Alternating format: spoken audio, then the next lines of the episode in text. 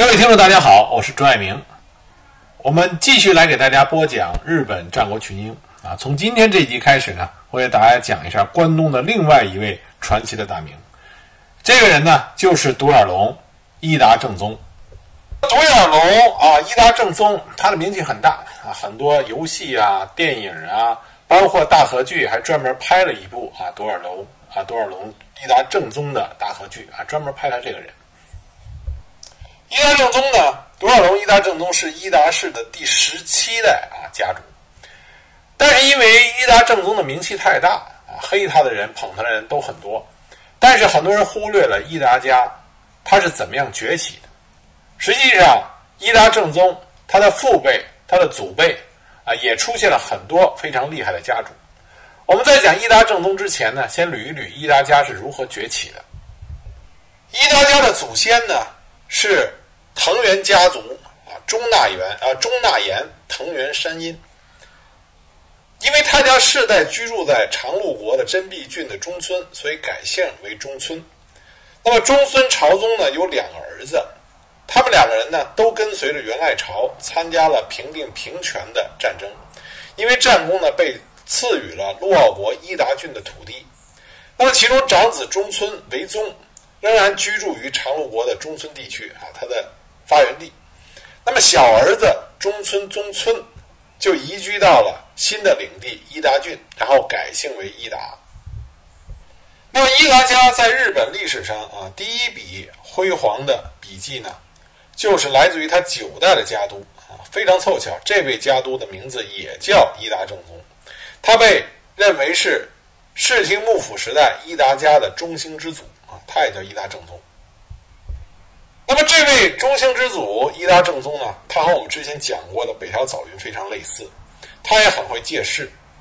伊达家是澳洲最重要的地方领主，那么直接的上级是谁呢？直接管辖他的就是镰仓公方。啊，镰仓公方当时是负责关东地区，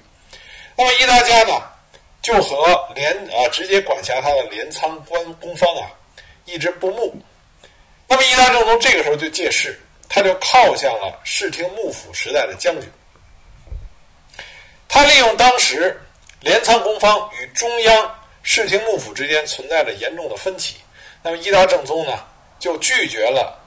镰仓东呃镰仓公方。对他提出的领土要求，而且在背后得到了幕府方面的支持，就与镰仓公方彻底的决裂。但是因为伊达正宗这个人很厉害啊，非常懂得如何的利用室町幕府将军家的支持，所以呢，伊达家在九第九代家主伊达正宗的领导下，迅速的就开始走向了复兴。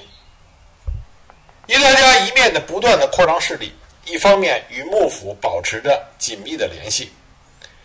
在第九代家主伊达正宗时期和第十一代家主伊达持宗时期，他们都与镰仓公方进行了对立，并且遭到了镰仓公方的攻击。但是由于得到了幕府将军的支持，所以伊达家呢不仅没有实力减弱，反而实力越来越强。逐渐压制了大骑士。那么，在过了几代之后，到了伊达家的家主是伊达直宗的时候，那么这个伊达直宗啊就比较出名了。他跟他的其他的几位先辈一样啊，和幕府仍然是强化了关系。所以呢，伊达直宗就上洛了啊，去拜见幕府将军。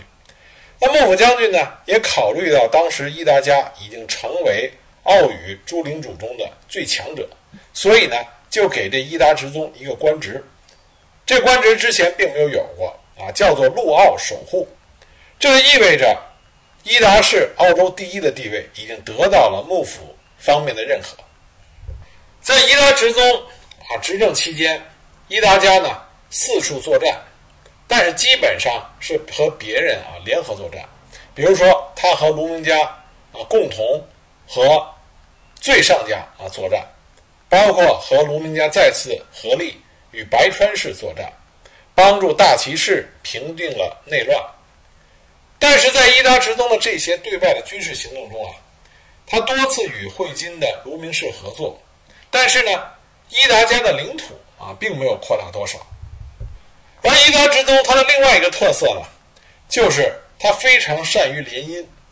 他一共有十四个儿子和六个女儿，大部分呢都在他的军事外交政策上起着非常重要的作用，要不用来过继，要不用来联姻。而且这位伊达之宗他的联姻和过继的这个特色呀，啊啊非常鲜明，就是他不仅仅是对啊自己想倚仗的势力进行联姻和过继，对那些。被自己击败的势力，他也同样做这件事情，因为他知道被他击败的这些势力呢，他不可能将他们根除。既然这些人也是同在陆奥的豪族，所以伊达直宗想通过过继和联姻，啊，拉拢他们，结成非常紧密的啊关系网。这位伊达直宗呢，他对内政的管理也是相当出色。他发布了著名的分国法，叫做《陈介集》。这部分国法呢。是所有战国大名制定的分国法中条款最多的一部，而伊达之宗呢，也开创了伊达家的另外一个啊非常明显的风格，就是呢，在自己没有去世之前，就把家主之位让给了自己的嫡长子。当时伊达之宗呢，是将家主之位让给了嫡长子伊达晴宗。那这个事情呢，对于伊达家有另外一个含义，就是父亲把家主之位让给了儿子。然后马上，父亲和儿子之间就爆发矛盾。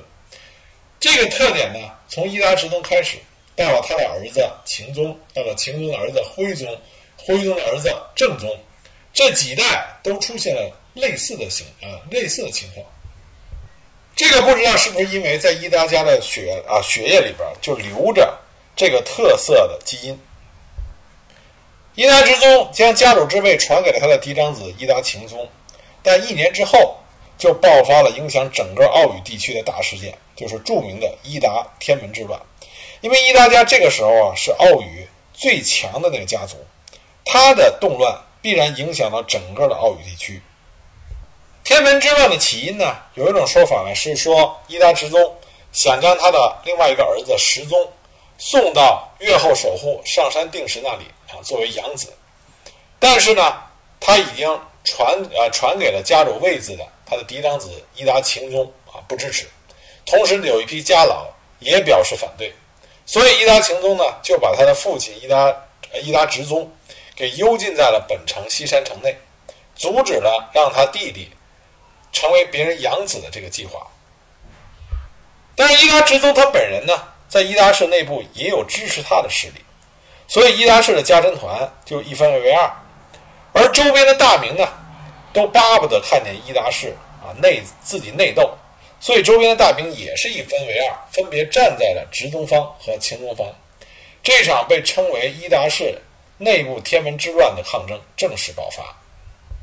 那么，为什么伊达家的自己的内乱啊，周边大名参与度这么高呢？这和伊达直宗把自己很多的儿子女儿啊，要不就送去当养子，要不就嫁过去，有很大的关系。啊，都沾亲带故，所以呢，伊达家一乱啊，周边的大名都纷纷参与。刚开始的时候，伊达晴宗支持他的势力啊是少数派，支持他父亲伊达直宗的人呢比较多。在伊达直宗占优之后，伊达晴宗就撤出了家主的本城啊西山城，放弃了西山城，而伊达直宗呢也回到原来的本城西山城。那伊达晴宗就撤到了伊达家领地的北边，但是他撤到北边以后，形势就发生了逆转，因为伊达直宗强有力的支持者大齐义宣，这个时候遭到了啊大齐家另外一位他，也就是伊达晴宗的养父大旗一直的掣肘，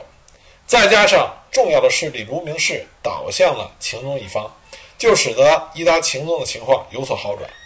那么幕府将军足利义辉呢，也出面出面调解，卢明氏、相马氏、二阶堂氏也都纷纷参与斡旋，最终负责两个人达成了和睦。五年的内乱终结，伊达晴宗保住了家主之位，他将本城移至米泽城，而伊达直宗到丸森城进行隐居。很显然，伊达晴宗取得了这场内战的胜利。那么伊达晴宗取得胜利的原因呢很多，其中之一就是伊达家的家臣多数都站在了晴宗这一方，这也是部分家臣对于伊达直宗执政三十年来所积攒的不满的总爆发。从介陈介吉的一些条款就可以得知，虽然保证了家臣对于领地的支配权，但是伊达直宗对其权限进行了限制，而多年的对外征战却没有带来领土的啊领国的显著扩大，这对家臣来说就是相当于我承担了军役，却没有得到对应的回报，这就造成家臣们对他的不满。值得一提的是呢，在天文之乱中，伊达领的宇多郡。被相马氏吞并了以后呢，不再是伊达氏的地盘，这也让伊达氏和相马氏结下了深仇大恨。伊达晴宗在稳定了他家主之位之后，在他执政期间呢，伊达晴宗留下来的史料并不多啊，也没有很明显的显著的作为。伊达晴宗呢，原来答应过自己的岳父严城重隆，要把自己的儿子送给他岳父啊做养子。所以他把他的大儿子就送给了他的岳父啊做养子，因此他的二儿子伊达徽宗就被立为继承家主之位的世子。伊达晴宗在他稳定了家主之位之后，大概十年啊，把他的家主之位就让给了自己的啊继承人伊达徽宗。伊达家这种父亲提前把位子让给自己儿子啊，这个做法呢啊非常的独特，因为。在伊达晴宗让给伊达徽宗的时候，晴宗是四十六岁，是正当年；徽宗呢只有二十一岁。啊，不知道当时伊达家为什么会有这样一个传统。后来徽宗也同样啊，在自己正当之年啊，正当壮年的时候，又把家主之位传给了伊达正宗。伊达徽宗这个人呢，因为他是伊达正宗啊，独眼龙伊达正宗的父亲，因为他儿子的名气太大，所以在日本战国史上，伊达徽宗经常会被人忽略。更多的呢是认为伊达徽宗是一个好父亲啊，因为他对伊达正宗啊非常的好，非常充满父爱。和伊达正宗的母亲有出与之诡姬称号的最上一姬，对伊达正宗啊自己这个亲生儿子各种的不满算计啊，形成了鲜明的对比。所以伊达徽宗呢，更多的是一个好父亲的形象，在日本战国史里边。但伊达徽宗是不是一个老好人呢？他绝对不是一个老好人啊！相反来说，伊达徽宗是一个相当有作为的家主。同时呢，他也看到了他自己儿子伊达正宗的才气啊才能，所以呢，他将希望放在了伊达正宗的身上，给伊达正宗提供了良好的教育和培养。伊达徽宗在继承了家主之位之后啊，他和他父亲有了很大的差别。伊达晴宗。在成啊，在作为家主的时候，他的外交政策是非常平淡的啊，平平无奇。但是伊达徽宗执掌家主之位之后，他就进行了非常积极的外交策略。他修补了和卢明家的啊外交关系，将自己的妹妹嫁给了卢明家作为正室。伊达晴宗虽然将家主之位传给了伊达徽宗，但是呢，他也给伊达徽宗留了两个辅佐的重臣。啊，他还是这两个重臣还是父子两个啊，是中野宗实和木野宗重。中野宗实父子两个大权在握，对伊达徽宗呢也并不是一片忠心。有一种说法呢，就说伊达徽宗他能够取最上一击啊，也就是出一只鬼击最上一击呢，也是因为中野宗实啊中中野宗实的算计，因为当时啊。派去求亲的使者就是中野宗实，说中野宗实与最上一光和最上一击密谋，假称义基已经暗恋徽宗数年，那么就同意了伊达家的政治联姻。实际上，他们预谋的事情呢，是与徽宗成婚以后生下一子，然后趁机刺杀徽宗，并将儿子带回到最上家。这样的话呢，可以让这个儿子啊继承伊达家的家主，那么最上家。就可以做太上皇，做背不呃做那个背后的黑手，啊，操控伊达家。但是极具讽刺意义的事情呢，是这个密谋啊，如果这个密谋存在的话，那么这个密谋的直接后果就是给伊达家生出了伊达家最出色的啊家主独眼龙伊达正宗。那么伊达徽宗呢，对于中野宗实和木野宗重父子。手里握着大权，而对他又没有忠心，非常的不满。因此，在日本的史料中记载，说中野宗实和木野宗重父子暴露出了谋反的痕迹。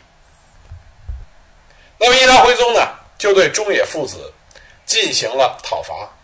中野父子不敌逃亡，最后啊逃到了相马家的领地，在那儿避难。但是从当时整个事件的过程来看，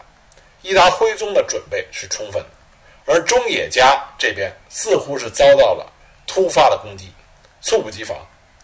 所以说，中野宗实啊，中野宗实他们父子俩谋反啊，实际上这个也许就是一个借口而已。在驱逐了中野父子之后。那么伊达徽宗就掌握了伊达家的实权。这个时候，他所倚仗的左膀一呃左膀右臂呢，一个人叫做鬼庭良直，这个人负责军事要务。那么另外一个负责辅佐内政外交的人啊，叫做远藤基信。这个远藤基信呢，来历不明。他的出现啊，刚登上历史舞台的时候，是作为中野宗实的家臣出现。那因为伊达徽宗。发现这个人很有能力，所以就收归到自己的麾下。这个远藤机械啊，他的才能，连后来多尔隆、伊达正宗啊，回想起来，都说这个远藤机械凡事都能准确的预测，总比其他人能够多想几步。由此可见，这个远藤基信的确是有大才之人。他成为伊达家当时的外交部长，负责对外的所有关系的处理。在远藤基信的辅佐下，伊达徽宗在外交方面表现得非常活跃。当时伊达家和其他的大名都有书信的往来。伊达徽宗在位期间啊，他所从事的军事活动并不多，主要的作战对象呢就是伊达家的宿仇啊相马氏。另外一次出阵呢，是受了岳父最上义守之托，攻击最上义光啊，就是最上家。我们前面讲到过，最上家最上义光和自己的父亲最上义守。啊，发生了内斗。当时伊达徽宗呢，受自己岳父的所托，攻击最上义光。后来呢，是因为最上义击直接出现在阵前，制止自己的夫君和自己的兄长啊进行战斗。所以呢，伊达徽宗虽然出兵了，但是没有和最上义光交手。伊达徽宗唯一的规模的啊大规模的军事战争举动，就是对相马家。但伊达徽宗与相马家的。作战呢，陷入了苦战。后来还是在卢明氏和葛西氏的支援之下，伊达家的作战才取得了胜利。后来伊达徽宗呢和相马家议和，相马家从伊达家所占去的那些领地啊归还给了伊达伊达家。伊达徽宗另外一个主要的贡献就是他开始致信给织田信长和之后的德川家康，使得伊达家开始向织田家。和德川家靠拢，这是从伊达徽宗开始的。所以说，伊达徽宗啊，他不仅仅是一个教育儿子的好父亲，同时呢，他也为他的儿子伊达正宗打下了伊达家的良好基础啊，无论是内政、军事还是外交方面。那么，正是在伊达徽宗的铺垫下，伊达家在日本战国史上最闪耀的那颗星啊，独眼龙伊达正宗登上了。日本战国的历史舞台。那么下一集呢，我给大家开始讲独眼龙伊达正宗到底是一个什么样的人。